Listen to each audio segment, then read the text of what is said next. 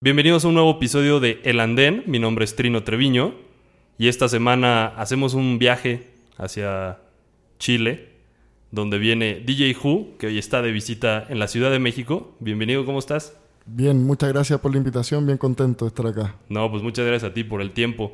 Oye, fíjate que yo estaba haciéndome una historia personal y estaba pensando, porque la verdad esa información de ti no la sé o sea, no sé por qué te llamas DJ Who, pero me quise hacer una historia personal que no sé si coincida con, lo que voy a decir. que es, según yo tenías otro nombre y era muy complicado y en alguna fiesta alguien dijo, era una fiesta donde seguro había como extranjeros y dijeron, DJ Who. podría ser, podría ser una buena, una buena teoría. No, no, en realidad el, nombre eh, viene de que yo partí en el mundo del graffiti cuando estaba muy joven, estaba en la en la primaria y tenía ahí mi grupo, mi, mi, crew y todos estábamos bien metidos en lo que era el movimiento del hip hop y, por ahí fue como que, me metí en lo del graffiti, era mi firma. ¿Y, por qué el jugo? Así para que no supieran cómo... claro, al principio era como medio jugar como con lo del acertijo y todo eso eh, y después fue como que pasé a, hacer solo el signo de pregunta a veces cuando salía a hacer bombas y por rapidez y por, no sé, ah, eso está muy padre, muy, padre. Cuéntame, ¿en qué ciudad de, Chile naces tú? ¿Cómo era la vida cuando tú eras niño y en dónde estabas? Era, yo nací en Santiago de Chile. Em, la vida era muy movida. A mí me tocó, recuerdo que mis, primeros recuerdos fueron en, todo lo que fue el, proceso de salir, de la vuelta a la democracia, de salir de, la dictadura. Que fue un momento en que el, que el país empezó a abrir culturalmente, que empezaron a, aparecer bandas que, quizás a veces antes no, no, estaban ni siquiera en el mapa, yo nunca la había escuchado. Fue así, el, esa fue mi, mis primeras nociones que tengo de, de cuando era bien pequeño.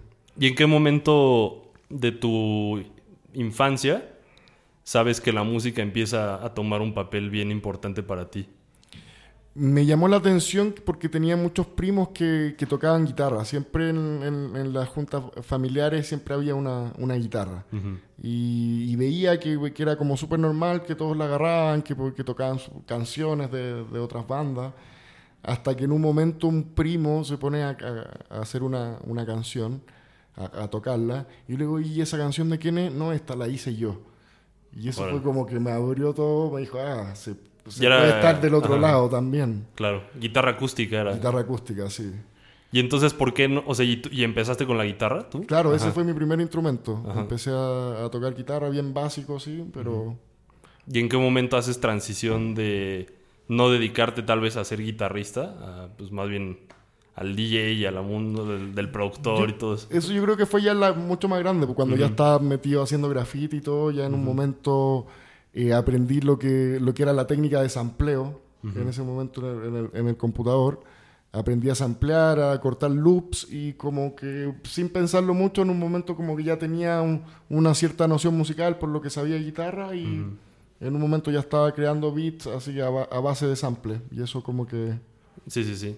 Fíjate que yo tenía un amigo chileno que también, ya no me acuerdo, hace muchos años le perdí la pista, pero hay algo, algo que dijiste ahí de, los amplios, que en Chile son muy fans de usar los amplios. ¿Por qué? o sea, ¿de dónde viene todo este movimiento para, para ustedes? O sea, para mí personalmente, yo siempre escuché en, en, en, los grupos de hip hop que, que, escuchaba, siempre había muchos amplios. Uh, muchos amplios, muchos raperos ampliaron a Los Ángeles Negros, que era una banda chilena que fue muy muy conocida, entonces como que eso quizás tal vez como que acercaba más el concepto del sample, aparte que hay un, una feria muy conocida y popular, que es como una especie de tepito en, Santiago, que es donde se encuentran muchos lugares de, con colecciones de discos, entonces era, era muy fácil acceder a estos lugares y comprar, no sé, a, a un dólar, a medio dólar ya te compraba un disco que probablemente iba a contener posiblemente muchos samples pero pues, más o menos por ahí viene. Todos todo eran muy buenos para pa samplear, había mucho material disponible. Entonces hay, hay un mundo, digo, para entender la, gente que igual y nunca ha ido a Chile, hay, hay un mundo muy conectado entre la cultura, como dices, lo, visual y el hip hop y todo esto, ¿no? En, la juventud. O sea, más que nada el, el- el hip hop como, como cultura en sí es, un- es una cultura que tiene cuatro elementos, que están lo- los breakers, lo- los, bailarines, los grafiteros, los DJs y los MCs. Entonces está totalmente relacionado tal vez lo que lo, de, lo de estar haciendo beats con que eran los mismos crews que también habían artistas de graffiti y que también estaban los MCs y en esa misma época, Anita Tijoux, por ejemplo, que es una artista conocida chilena, era parte de, de un crew como del, del- del- de los mismos que habían, que tampoco eran muchos, eran cinco o seis en esa época. Y así fue como, como fue creciendo y cada uno se fue por su, por, su por vía. corriente. Sí, sí, sí. claro. ¿Y nunca de- de- este, pensaste en dedicarte 100% al graffiti? Eh, no, porque no era bueno. No era bueno. ¿No era bueno Tenía- por estigma social o por...? No, no, porque no, yo no era talentoso. Ah, ok, ok. Sí. Entonces a veces uno tiene que saber que Sí, para sí, algunas cosas puede y para otras cosas no. Y, y nada, pues, cuando me vi sampleando dije, mira, esto me queda mejor, me acomoda más. ¿Y me qué es lo- voy qué por es- este lado. ¿Qué es lo primero que sampleas tú? ¿Que te acuerdas? Eh, sampleé música clásica. Esos fueron los primeros samples que empecé, empecé a ocupar. Así como Mozart. Vivaldi, así. cosas muy así que eran como fácil de acceder en esa época. También era a veces medio complicado bajar un MP3 o conseguir un Ah, disco. claro, claro. Las primeras veces fue así, ya cuando uno va evolucionando ya empiezas como a buscar ciertas sonoridades o ya sabes que artistas van a tener un, un sample quizás de la onda que te puede servir más para tu sonoridad. Claro, claro. Mm. ¿Y, con- y los sampleas y a, dónde- a qué se lo pones? ¿O tú generaste una nueva canción? Eh, no, lo que yo hacía en esa época ocupaba Cool Edit. Entonces agarraba el sampleo, lo cargaba le- y hacía que durara lo mismo el, el sample de cuatro compases que, que cuatro compases de batería. Y no lo hacía por BPM, lo hacía por, por segundo. Entonces así contaba y eran bien básicas las producciones, pero ya cuando lograbas calzar, eh, como que tampoco es mucha ciencia, ahora calzar Claro, una batería, hacerla durar, que durara lo mismo y ya eso ya tenía, con dos tracks ya tenías algo sonando. Eso está bien padre, porque digo, antes de que empezáramos este episodio, justo estábamos ahí medio intercambiando feedback de, de los softwares que se usan para producir. Y bueno, ahorita dices el Cool Edit, pero ¿cuál, cu- eh, ¿con ese empiezas y, y quién te enseñó? ¿Tú aprendiste por internet? O... Eh, cool Edit, eh, pucha, ahí en esa época todos, nos- todos los que hacíamos música nos compartíamos mucha información porque tampoco era tan, tan fácil acceder como ahora, que en YouTube están todos los tutoriales Sí, sí, y sí. todo, es como ahora si no no, hay- sabes nada o, o algo, te metes ahí y fácilmente lo, lo describe. Eh, yo creo que en esa época se compartió mucho información entre todos los que, los que hacíamos música, nos intercambiábamos bancos de sonido, que también era, era difícil en, en esa época tener sonidos en buena calidad, Claro, samples de bombos así que sonaran bien profundos en general. Casi toda tu galería eran mismos samples que tú encontrabas en discos. Me acuerdo que muchos discos de Roots eh, encontraba un bombo que sonaba solo en una parte y lo agarraba, lo cortaba ya mi colección personal. Lo mismo con las cajas. Y así era la forma. Ya después como había, era mucho más asequible encontrar bancos de sonidos, pero sí ya era mucho más masivo y ya todos tenían esos mismos bancos. Entonces Claro, claro, claro. ahí es donde volvemos a lo del software, que uno empieza como a tratar de, de buscar por dónde diferenciar el- un poco tu sonido del resto y encontrar un formato que a ti te acomode.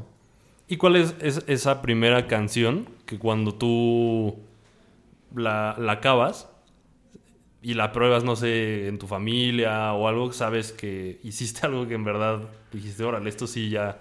Un- me acuerdo que fue una canción que hice con, uno, con unos raperos chilenos que vivían en Nueva York, que yo lo- los conocí por internet y yo les mandé un beat que tenía un sample de Camilo VI. Ok, Eh, no me acuerdo exactamente la- cuál canción era de, de, de Camilo VI, pero Ajá. era un sample bien, bien poderoso, onda MOP, así como de rap hardcore. Y les mando el beat y ellos me, me mandan como a las dos semanas, me mandan la, La voz. la, la- la canción ya así estructurada y todo. Y nada, pues fue como un así, oye, fue lindo y obviamente me dieron ganas de, de seguir haciendo mucho más, Claramente. Y esa, o sea, cuando la probaste, ¿dó- ¿dónde fue que, que la No, es hayas- que esa no la probé. Mucho, ya, ya. Toda esa en esa primera época no tenía el lado de, de estar tocando, de, de ser como DJ en sí. Ok. Era como más beatmaking, más estar produciendo canciones. En esa época era nada más que el, descifrar en el estudio lo que se podía hacer, en el home studio en esa época. ¿Y qué usabas, MySpace o algo así para sacar la música o, no empezaste en ese...? Sí, MySpace, MySpace, sí, de ahí, todavía está y el otro día me metí a verlo, todavía Así que vivo tu perfil. Sí. sí, claro, MySpace, eh, Fotolog, así en esa época, o sea, todo lo que había en esa época.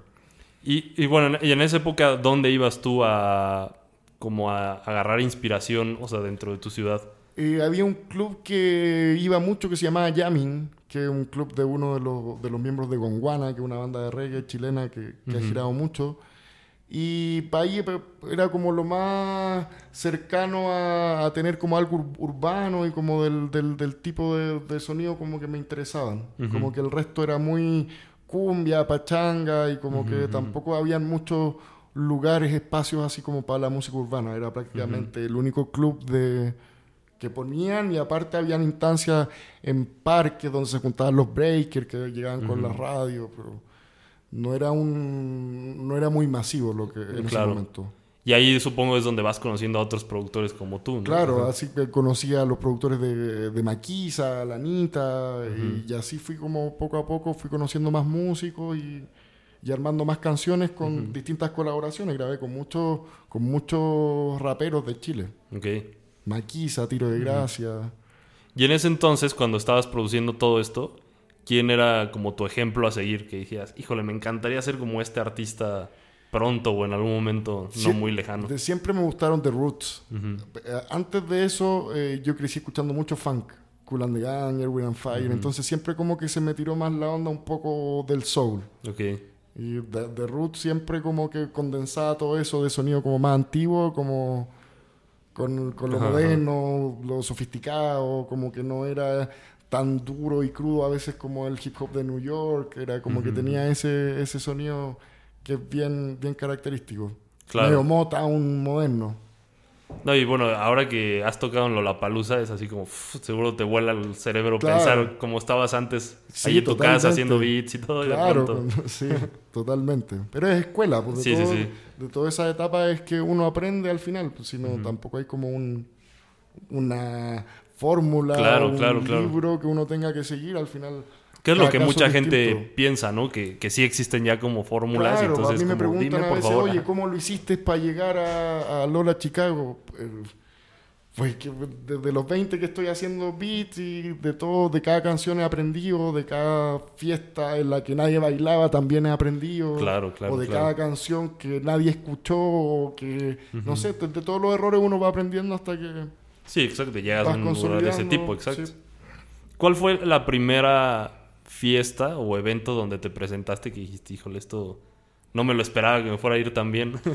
no fue, me, acuerdo, a ver, es que hubo muchas participaciones que hice que ponía en cumpleaños, me acuerdo en, cumpleaños llegar a poner música con cassette. Mm. Entonces había uno que estaba con las caseteras buscando las canciones, otro, que las reproducía y otro que estaba apretándole a la luz. para Entonces Claro, esas fueron las primeras, ya como formal, en un club así ya donde tocan así como más, más DJ, más, normal, eso fue, fue formalmente el 2008.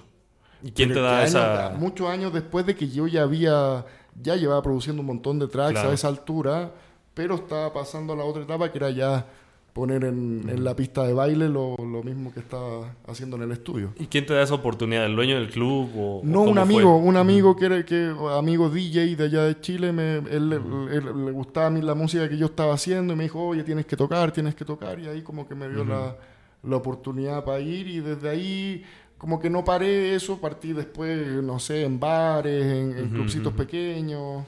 Así, pues, llegaba a las 8 de la noche poniendo música hasta las 5 de la mañana y ahí como que fue...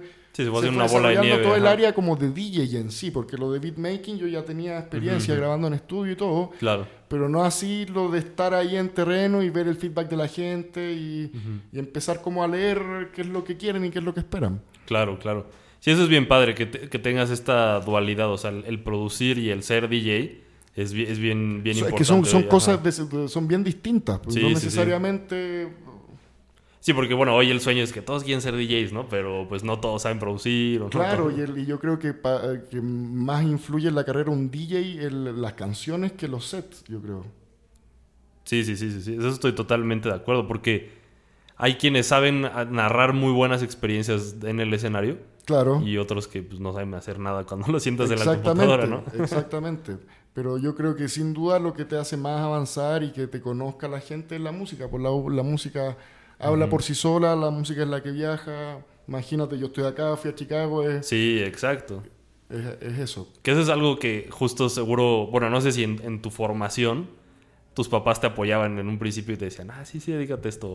O, ¿qué te no, es bien difícil, es bien difícil. Obviamente está, mi papá me decía, onda, que, estudiara otra cosa y que, lo viera como un hobby, porque era... El que quería que fueras tú. Eh, no sé, quizás cualquier cosa menos músico. sí, eh, es complejo. aparte que es muy duro, es una carrera dura, es muy incierto y, sí, sí, sí. y sobre todo es muy complicado eh, tener el autocontrol y la autodisciplina como para poder tomarlo como un trabajo igual que cualquier otro trabajo. Y yo creo que eso es una de las claves para que, para que los proyectos puedan resultar, es, tomarlo como un trabajo igual que, un trabajo con horario y, ponerse metas y, cumplirlas. Claro, porque aquí hay, aquí hay algo bien interesante de aprender de ti, justo que es o sea, dices como en 2008 que te dan tu primera oportunidad de show y justo ya llevabas unos años haciendo música, justo no te tomó de un día a otro, ¿sabes? O sea, como llegar a donde estás y creo que hoy eso es como una de las ansiedades que sufren muchos de los jóvenes que quieren ser famosos, que es como, no, ya mañana, ¿no? O sea, seguro en un mes ya estoy claro, en Lollapalooza y es como, pues no. exacto, y es que al final quizás lo que están buscando no es lo que tienen que buscar, yo creo que más que buscar ser famoso hay que buscar hacer buenas canciones, hay que buscar generar conexión con el público. Yo creo que hay muchas etapas más importantes antes como de llegar a... Es como que yo te digo, no, quiero ser millonario. No, pero hay, que, hay que trabajar para eso, hay que ir quemando las etapas, uno no llega...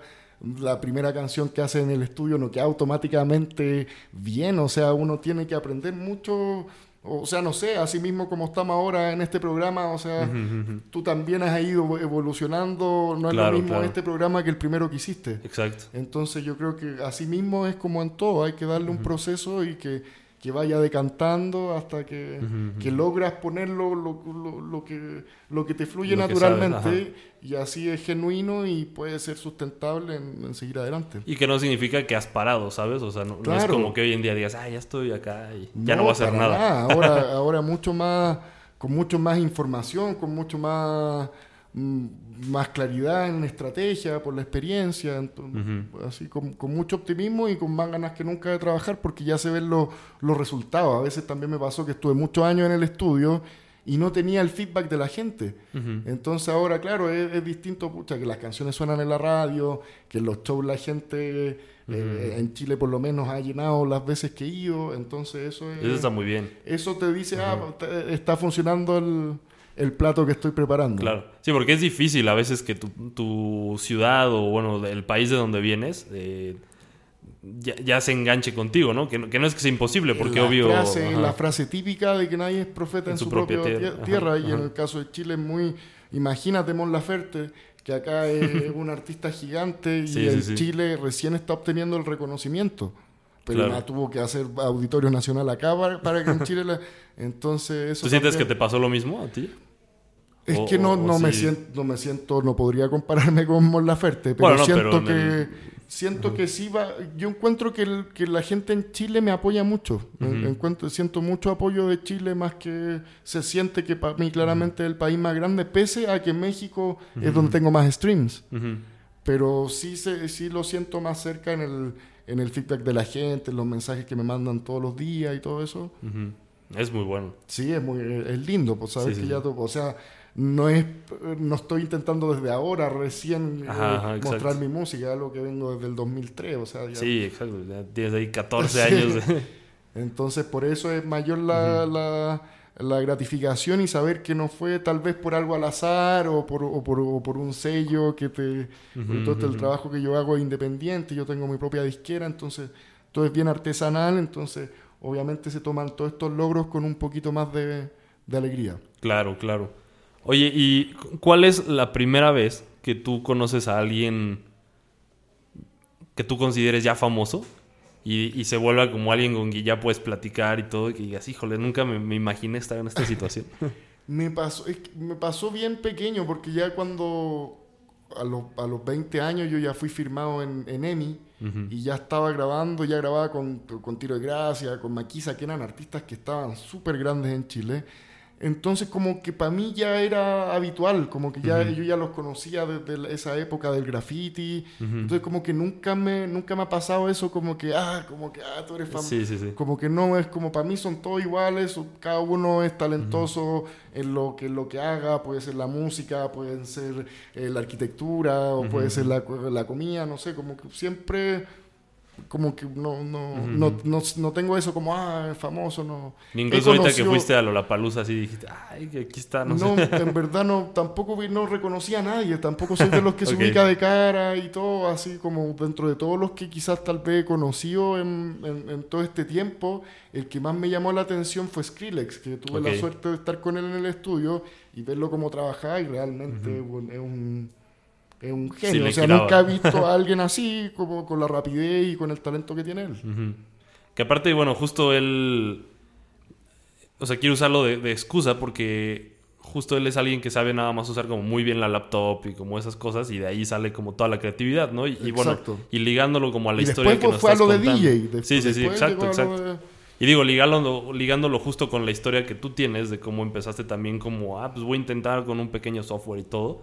¿Qué, qué- qué le dices a, a toda esta gente que es que hasta que no tenga la licencia de Ableton no voy a hacer nada? Es que hasta que no tenga mi estudio no voy a hacer nada, ¿no? Y- Son excusas, son Sí, sí, sí. excusas, es alargar y si al final están esas excusas en, en gestos simples, es difícil poder, yo creo que hay que, que ponerse el overall, como decimos en Chile, y salir a, lo- a- a batallar y, de- y darle todo, si no están los recursos, buscarla, algún amigo sí va a tenerlo. Eh, yo siempre he sido así, le pedía teclados a amigos, le pedía otros sonidos, a otros le pedía plugins y, y- hay que ser busquilla, o sea, uno una- no va a llegar, no, el- los resultados no van a llegar a la casa, a tocarte la puerta y decirte, mira, acá está la... Ajá, ajá. Y, y sobre todo porque es algo que para mí, en mi caso personal, no, no quiero decir que sea absoluto para todos, es algo, es un rubro de prueba y error, o sea, es, es importante hacer buenas canciones, pero hacer malas también para darse cuenta de lo que Claro. no hay que hacer. Claro, claro. O, o- o tal vez para ir definiendo tu sonido y decir, pucha, tal vez yo no quiero sonar como Hardwell o no quiero sonar, entonces yo quizás me quiero ir como buscarle a tu, a tu rollo propio, porque también eh, es muy común que pase que, todo, que, que todos estén haciendo la misma, la misma paleta de música que todos. Sí, sí, sí. sí. Entonces al final tú llegas a, no sé, a Estados Unidos a mostrarle un dubstep a los que prácticamente casi que lo inventaron. Entonces Ujú, como mejor buscar darle un poquito más de vuelta, que hay ajá. recursos más a mano. En mi caso estoy ocupando los recursos del soul, del funk y todo, metiéndolo en mis canciones Claro. como para tratar de diferenciarme, pero cada uno tiene que tener la fórmula que, que le sea natural y que le, y que le fluya, ¿no? Claro, claro, claro. En, cuan- en cuanto a justo eso de, de cómo encontrar su fórmula cada quien, o sea, creo que eso es algo que, como tú dices, a ti te ha llevado muchos años en construir una identidad que dices, yo ya sé qué soy, ¿no? O sea, Por lo y menos eso es- creo sí, saber para dónde ir. Sí, sí, sí, exacto, que eso es mejor a nada. Claro, claro. Porque todos, como dices, hoy todos quieren copiar todo, todos como, ay, sí, quiero ser ya Skrillex. ¿no? Claro, exacto, exacto. sí. Y se bajan el, el- drum kit de Skrillex o de Sí, sí. Deadmau5, entonces... Que está es- bien, ¿no? O sea, como para empezar y decir, Claro, bueno, y después pues dice, oye, ¿por qué lo mío suena igual a lo oh, Pues si está ocupando los mismos sonidos. Claro, Entonces, claro, claro. Y, y justo tú, o sea, para ti, ¿qué es ser original eh, a la hora de ser un artista? Y, y tratar de darle la vuelta, pues, es, es cuando- es tratar de no caer en eso, en el que, te- en el que suene igual a lo otro. Igual es, hay una de- delgada línea entre también en, en ocupar la estructura, ponte tú, yo ocupo mucho en mis canciones la estructura de canción popular, entonces eso automáticamente te lleva a algo como mucho más, más radial y todo eso por, el, por el formato. Pero siempre tratar de buscarle la, siempre trato de buscarle la vuelta y de meterle algún elemento que no sea, que no sea el tradicional. Pues en este caso, The Good Times, el último caso, el single que saqué, le metí guitarra y bajo y totalmente le dio una vía totalmente distinta a lo que normalmente se está escuchando. Claro, claro, claro. ¿Y cómo, cómo es un- una sesión contigo en el estudio, o más bien cuando estás tú solo? ¿Tienes como alguna especie de ritual?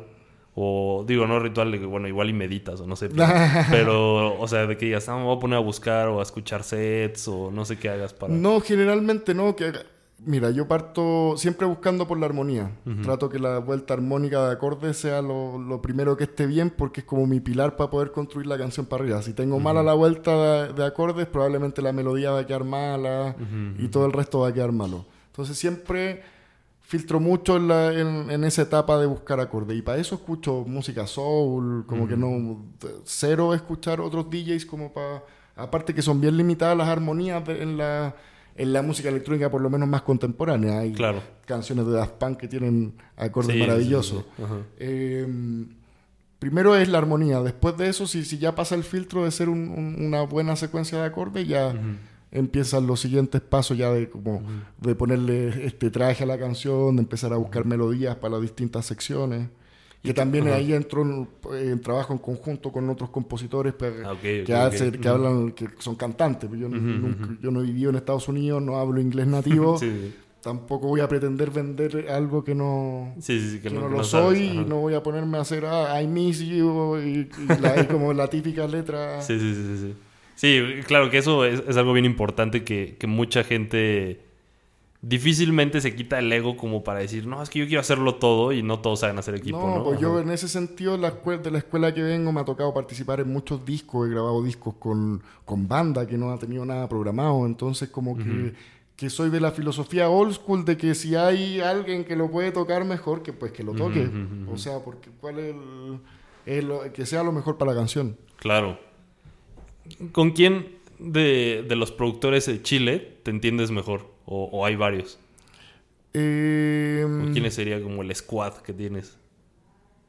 Mira, yo creo que hay un. El C-Funk, que es de los Tetas, una banda de funk chilena. Yo creo que con él tengo un montón de entendimiento. Nos conocemos hace muchos años y como que siempre hemos escuchado música similar. Él, eso sí, no, no hace, no tiene nada que ver con la electrónica, pero pero en el funk es una eminencia, yo lo, respeto mucho, siempre hablo con él, le pregunto, le pido que me dé feedback. También hay productores nuevos, muy talentosos, Vivanco, Gedo, son unos productores muy talentosos que también siempre les, estoy, pues, les mando mis tracks y les pregunto, oye, ¿qué opináis? Como para tener feedback también del, de, de, como el sonido más contemporáneo. Son como los de base, ¿no? Así que dices, claro, que, le ahí que no les dices ni hola y le pegas el link. Exacto. No, y que sabes que te van a dar un, buen feedback, ¿no? Claro, que y que te van a decir, oye, esa caja está pero horrible. O sea, también uno espera ese tipo de, feedback y no quizás que todos te digan, oye, no, está, está buenísimo y todo. A veces uno igual que... la idea es crecer. ¿Lo has hecho al contrario? O sea, que te diga, no, eso está horrible, no sé qué, y tú digas, no, esto sí está muy bien y que lo saques y sí funcione, o nunca te ha pasado así. Eh, a veces, pues, a veces hay cosas que no todos, a veces hay decisiones compartidas. Sí. Pero no, yo siempre también, onda, obviamente, tengo una intuición y, como que... Claro, claro. Como para dónde tengo que ir. A veces hay, de no sé, pues de todos tus layers que tienen en una canción, a veces quizá hay alguno que, que tengas la duda de si es el color adecuado. Y ahí quizás es donde pido más feedback. Pero claro, siempre en el, en el global termino, termino cortando lo que, lo que a mí me parece que es lo correcto. Ahorita dijiste algo bien interesante, la intuición. ¿Tú usas más la intuición que, pensar o, ponerte ahí a... Totalmente. Ahora en Chicago, ponte tú, me pasó que, que el, yo tenía ya preparado un set y, y, vi allá que la onda era bien distinta a lo que yo pensaba, que era mucho más 150, como digo yo, como más, más otro tipo de pulso, más trap, más dubstep. Entonces como que sentí que tenía que cambiar el set, pese a que ya lo, tenía, lo había practicado y todo, y, me, la jugué full por eso que sentí, y, terminó resultando el mejor cierre que he tenido, yo creo que de show, incluso que en Chile. El 100% del público estaba saltando y todo, entonces fue, muy, fue muy lindo porque saqué la bandera de Chile y todo, fue un momento bien emotivo. Claro, porque eso es bien importante que, que no... Creo que la, la sociedad no nos enseña, o bueno, más bien la educación nunca nos enseña como escuchar la intuición, ¿no? Porque es algo como que la gente sabe, como dices, que lo sientes y dices, ay, debería hacerlo, pero dicen que no y entonces ya hay unos... Claro, es que en general pasa eso y eso mismo genera que, uno no esté a veces muy seguro de, lo, de la intuición porque uno siempre, siempre, la intuición siempre está presente. Claro. Ahora es qué tanta seguridad tienes tú para seguirla. Entonces, ahora cada vez yo la escucho más, pero antes no era tan así. Yo creo que cuando vas acertando en algunas cosas, dices, ah, ya, tengo que seguir creyendo en eso y al final, bueno, si está resultando es porque tu intuición de, y de los criterios que estás eh, eligiendo tiene que estar correcto. Y hoy justo tu intuición, ¿hacia dónde te ha llevado? O sea, ¿qué, dice tu intuición? En este momento México. Deberías venir acá. Claro, o sea, eh, también obviamente pienso en internacionalizar, en poder de alguna forma ojalá dedicarme y poder estar 100% tocando y haciendo música y todo. Y en este momento quizás ese es el saltito que me falta dar, empezar a hacer más festivales, empezar a, a tener como más presencia internacional. Porque hoy te llevas que Lollapalooza y cuáles otros han sido los grandes donde te has estado presentando. Eh, imagínate que Chicago es mi primer show internacional. O sea, en Chile participé en, he participado en dos Lollapalooza y en Greenfields, eh, en, los escenarios grandes. Pero ha sido solo eso, entonces obviamente ya como que tengo ganas de estar... Sí, ya te hice algo dentro, así pues ya hay que movernos. Claro, porque imagínate, este año he hecho cuatro o cinco shows, no más que eso. Entonces, obviamente yo preferiría estar de gira todos los días, si es posible, en festivales. Claro, claro. ¿Cuál es el que te encantaría? Así que me encantaría estar en este. Digo, la Palusa es un gran logro, no todos pueden estar ahí. Pero... Sí, yo creo que hay muchos que me gustan, como que no podría cerrarme uno. Obviamente Tomorrowland es uno súper importante, pero también me gustaría, me encantaría poder llegar a alguno como Glastonbury o como Coachella o quizás festivales que no son solo del, segmento de música electrónica, sobre todo porque en el estudio estoy tratando de no de no encasillarme sí, no encerrarte, exacto. Claro.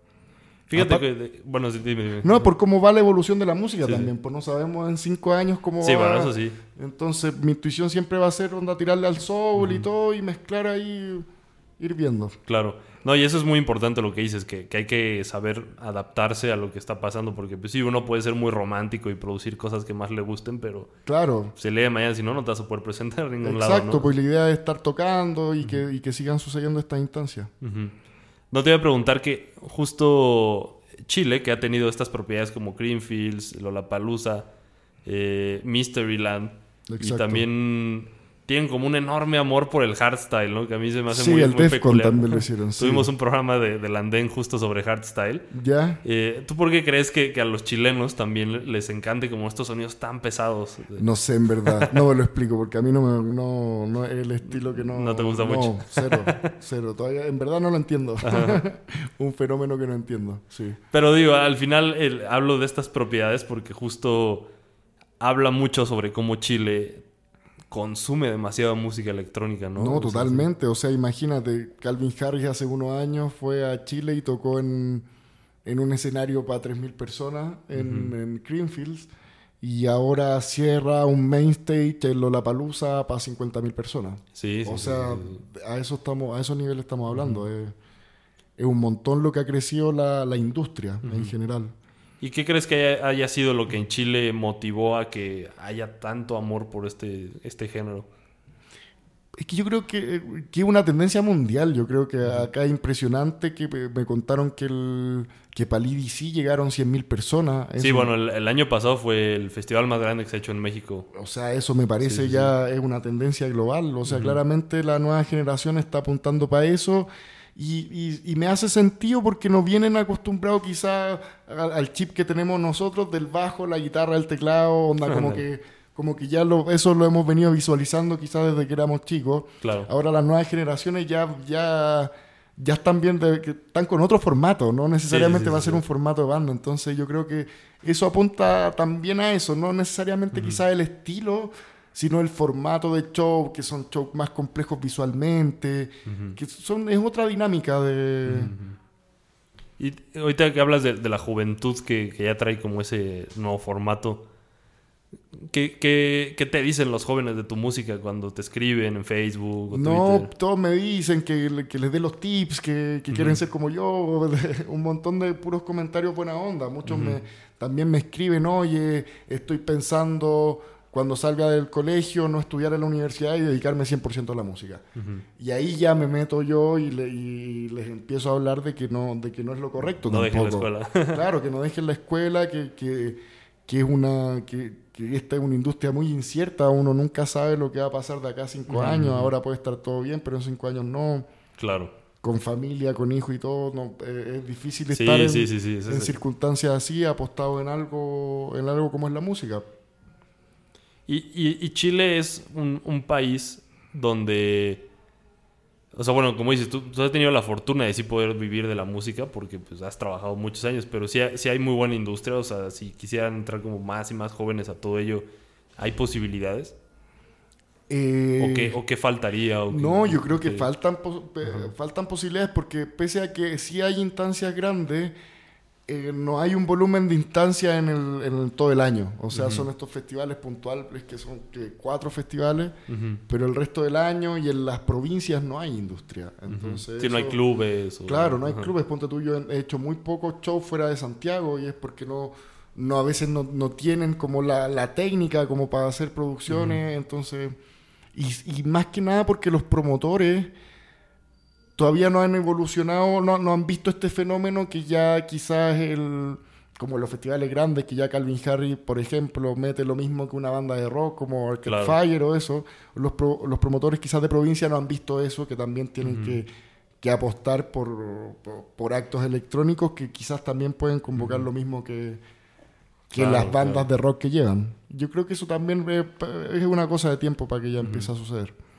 Y a, y a los jóvenes que justo, bueno, te han estado escribiendo o, o empiezan como a querer ver, ¿has, has tú hecho algo por como empezarlos a ayudar más o un label o no sé qué? O sea, yo tengo mi label, pero al final, claro, eso, tam- ta- los recursos son limitados, tampoco Claro. como que puedo llegar y empezar a firmar Sí, mucha gente y, a- y más allá que de firmar es jugar con los sueños, pues a veces Claro, a claro. mí me tocó también estar onda, en, en situaciones así, que no, que te vamos a firmar, vamos a trabajar, vamos a llegar acá, acá, y después no pasa nada.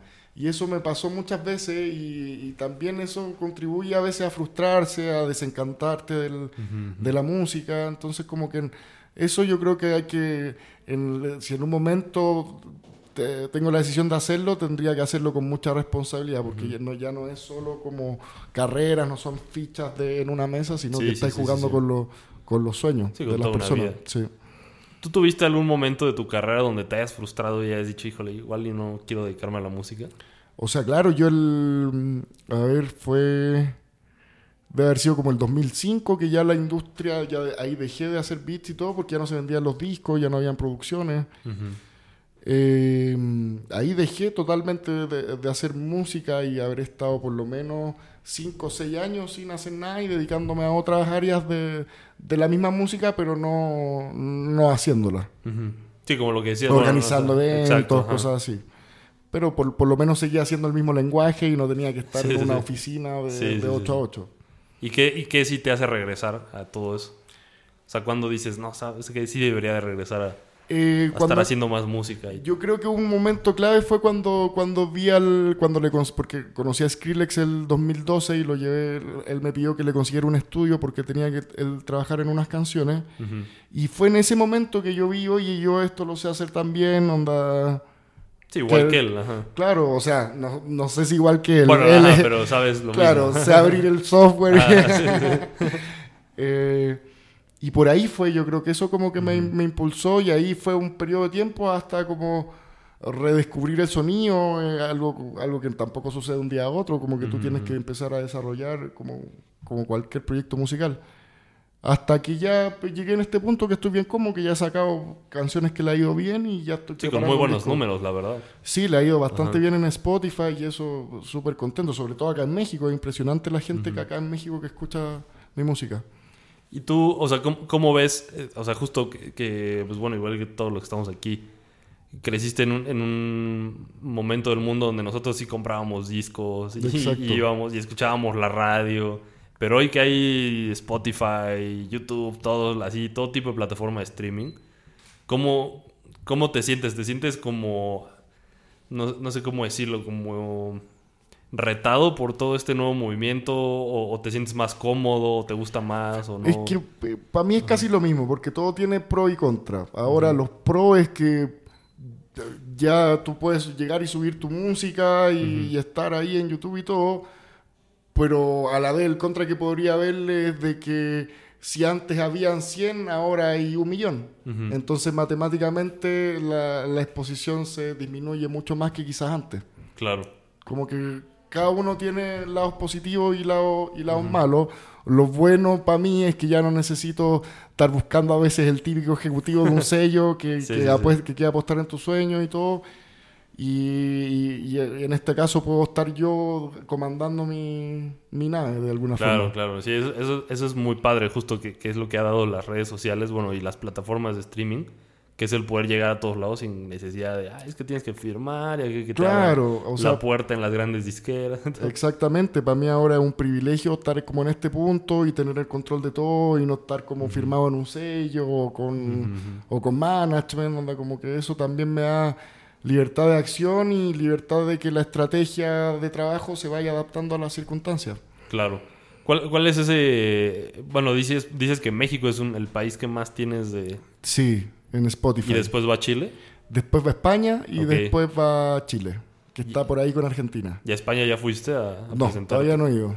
Eh, a distancia toca, ¿no? he hecho, o sea, me han puesto, el Luis López ha puesto varias canciones en, en- en su programa de la 40 Ah, principales. claro, claro.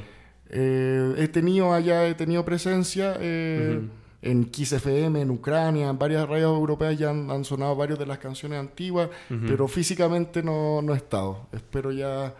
Sí, bueno, el tour europeo va a ser muy bueno. Sí, no, aparte ahí hay un circuito bien importante de festivales que estaría lindo. Sí, exacto, hacerlo. como decías Tomorrowland. Entonces, bueno, digo, no que necesariamente sean a esos, pero... Claro, pero, pues, pero sí habla es una justo de la ruta que hay que hacerla. Ajá. Sí, sí, exacto, exacto.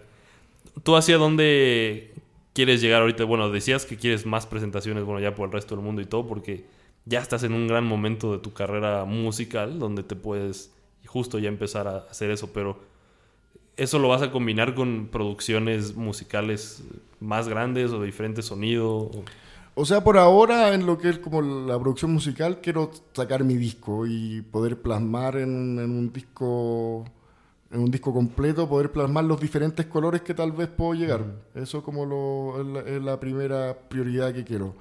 Y que después eso, eso mismo permita abrir más puertas, ojalá, y, y ya empezar a hacer estas giras internacionales. Ujú. ¿Ese sería su primer álbum como tal? El O- primer álbum, ajá. sí. Este sería el primer álbum. ¿Tú- ¿Tú crees que es importante seguir haciendo álbumes? Mira, ¿O es más bien como una meta personal? Eh, yo creo que una meta personal porque claramente ahora la industria apunta que es mucho más poderoso trabajar singles. Ujú. Y no es algo que diga yo, hay muchos músicos que dicen Claro, que claro. es mucho más, más efectivo y todo. Pero también yo necesito mostrar una propuesta que sea más extensa, como que no me basta con tener solo tres canciones, quiero sacar un, un disco de 11 canciones, que tenga distintos caminos, que no necesariamente todo sea radial y como poder plasmar un, un- una puedo hacerlo tengo eh, llevo muchos años haciendo música como que no no me asusta hacer 11, 11 tracks Ujú. como que aparte que ya tengo ya el disco está en un 80% armado ya es muy poquito Sí, lo no te falta nada. claro. Oye, fíjate que ahorita estaba viendo que, que traes, bueno, la gente no, no lo ve, pero lo verá tal vez en el video que traes aquí como la chamarra, el logo y todo. sí Justo no, no hemos hablado de eso, que es la, identidad de un artista a nivel gráfico.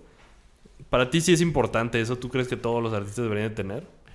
Es algo que en mi caso personal estoy desarrollando ahora. Antes quizás no me preocupaba mucho, pero es importante yo creo darle un, un- como un a ver como un enfoque global a todo. Porque ahora como en el, con el no sé si viste el video de Good Times, ese, ese Sí, sí, video sí, sí, sí. se cuidó mucho la imagen. En, en los shows también me cuido mucho de, la- de los 3D. Trabajo con un estudio de, de Osaka para, para hacer todo lo que es las gráficas 3D.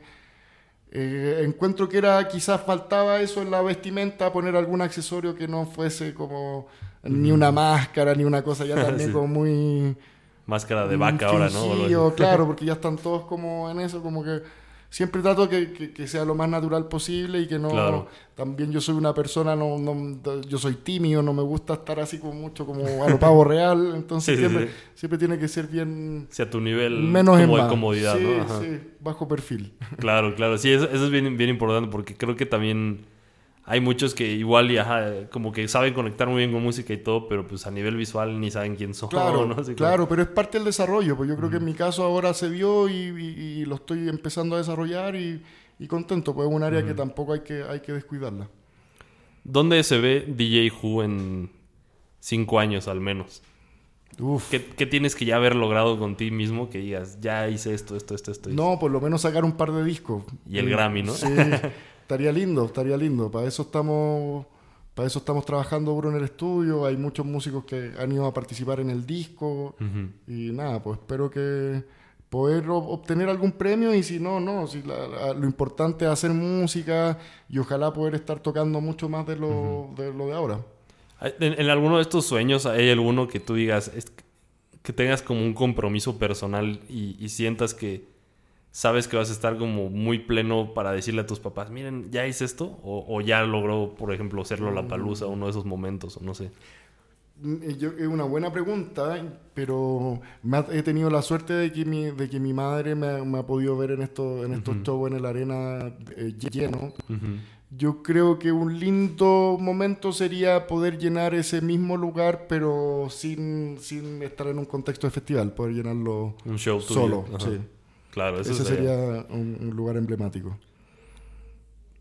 Al menos tres consejos que le puedas dar a los jóvenes que deberían de hacer en su carrera musical desde ya.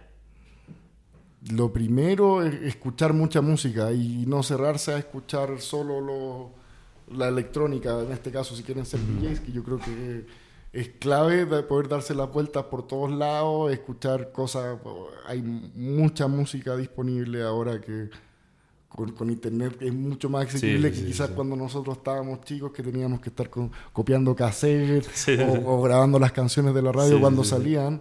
Yo creo que no hay mejor escuela que, que escuchar música. eh, Eso uno. Dos, eh, es- estudiar mucho, o sea, de- de todos los programas de producción eh, tienen tutoriales en YouTube, o sea, es, es muy asequible acceder, acceder tanto como a técnicas de producción, como a clases de música, clases de piano, como que está todo muy asequible, o sea, primero primero trabajar y después, primero como sembrar para después obtener resultados. Yo creo que, hay muchos que quieren consejos rápidos para resultados rápidos y eso en Sí, verdad sí, no sí. existen. Yo creo que lo que existe sí es el trabajo duro, es la perseverancia y, y que sea un amor genuino por lo que haces, porque si te estás metiendo porque es una moda o porque hace seis meses que escuchaste un día y te quieres meter y quieres tomar la decisión de que esto sea tu vida, piénsalo bien porque quizás si te aburren seis meses vaya a estar el resto de tu vida haciendo algo que no te gusta. Claro. Y eso es importante también. Sí, sí, sí. Bueno, pues muchas gracias por haber estado aquí con nosotros. ¿Dónde te pueden encontrar toda la gente en las redes sociales? ¿Cuáles son? Y bueno, todos me pueden encontrar en, en Facebook, Instagram, Twitter. Todo es DJ Who Music, Ujú. arroba DJ Who Music y también en djwhomusic.com. Que Who es WHO. W, para- para como dicen acá, sí, WHO. HO. Pues muy bien, muchas gracias por haber estado. Muchas aquí gracias con por la nosotros. invitación, por el tiempo y nada, pues estamos ahí, eh, seguimos en Sí, línea y seguro. le, le haré llegar todo el material, el material nuevo. Seguro, buenísimo, muchas gracias.